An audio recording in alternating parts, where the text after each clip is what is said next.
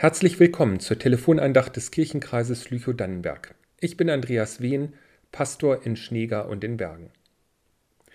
Ein richtiger Mann braucht eine Bohrmaschine. Die braucht er, immer wieder. Ab und zu. Genauer gesagt, 13 Minuten im Jahr im Durchschnitt.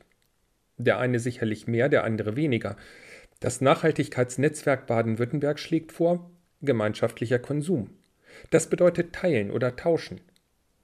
Jeder von uns hat Werkzeuge oder Haushaltsgeräte, die nur sehr selten benötigt werden und verliehen werden könnten. Andersherum wäre es sinnvoll, Dinge, die man selbst nicht hat, auszuleihen.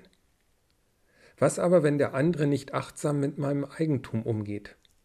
Was, wenn es zu kompliziert ist, sich abzusprechen? Da ist es doch einfacher, jeder hat sein eigenes.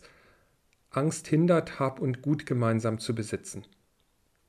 Jesus war mit seinen Jüngern unterwegs. Sie teilten ihr Leben die zwölf und noch viele andere Frauen und Männer. Und sie hatten eine gemeinsame Kasse. Die verwaltete Judas. Möglicherweise bereicherte er sich dabei selbst. Jesus hatte aber trotzdem keine Angst. Wie die Christen in Jerusalem. Sie wussten, unser Vater im Himmel weiß, was wir brauchen und gibt es uns. Alles, was wir haben, ist uns von Gott anvertraut. Keiner war unter ihnen, der Mangel hatte, so heißt es von der ersten Gemeinde in Jerusalem. Denn wer etwas besaß, verkaufte es und man gab jedem, was er nötig hatte. Ziemlich krass, diese Art der Gemeinschaft. Sie wird heute noch in Klostergemeinschaften gelebt. Für mich hat das auch etwas von Freiheit, nicht mehr auf den eigenen Besitz achten zu müssen. Aber einfach ist das für uns individuelle Menschen nicht. So zu leben, könnte ich mir nicht vorstellen. Aber wie viel gerechter und schöner wäre es, wenn wir nicht so an unserem Besitz hängen würden? Erleben wir nicht da, wo wir teilen, dass Glück und Zufriedenheit entsteht?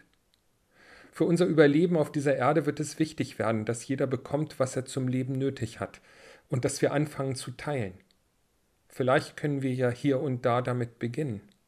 Wenn das Auto 20 bis 23 Stunden am Tag steht, könnte man sich doch auch ein Auto teilen. Wenn jede und jeder bekommen soll, was er, was sie braucht, werden wir in den reicheren Ländern etwas abgeben müssen an die, die weniger haben. Vielleicht können wir das Teilen in Europa schon einmal üben, indem wir die Staaten unterstützen, die schwer von der Corona-Krise betroffen sind. Geklappt hat das Teilen in der Urgemeinde aber nur, weil es von Herzen geschah, weil Gottes Geist der Liebe die Christen miteinander verbunden hat.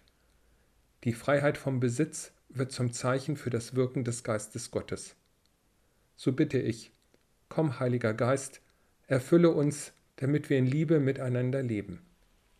Amen. Die nächste Andacht ist ab Donnerstag, dem 18. Juni von Pastor Jörg Prahler zu hören.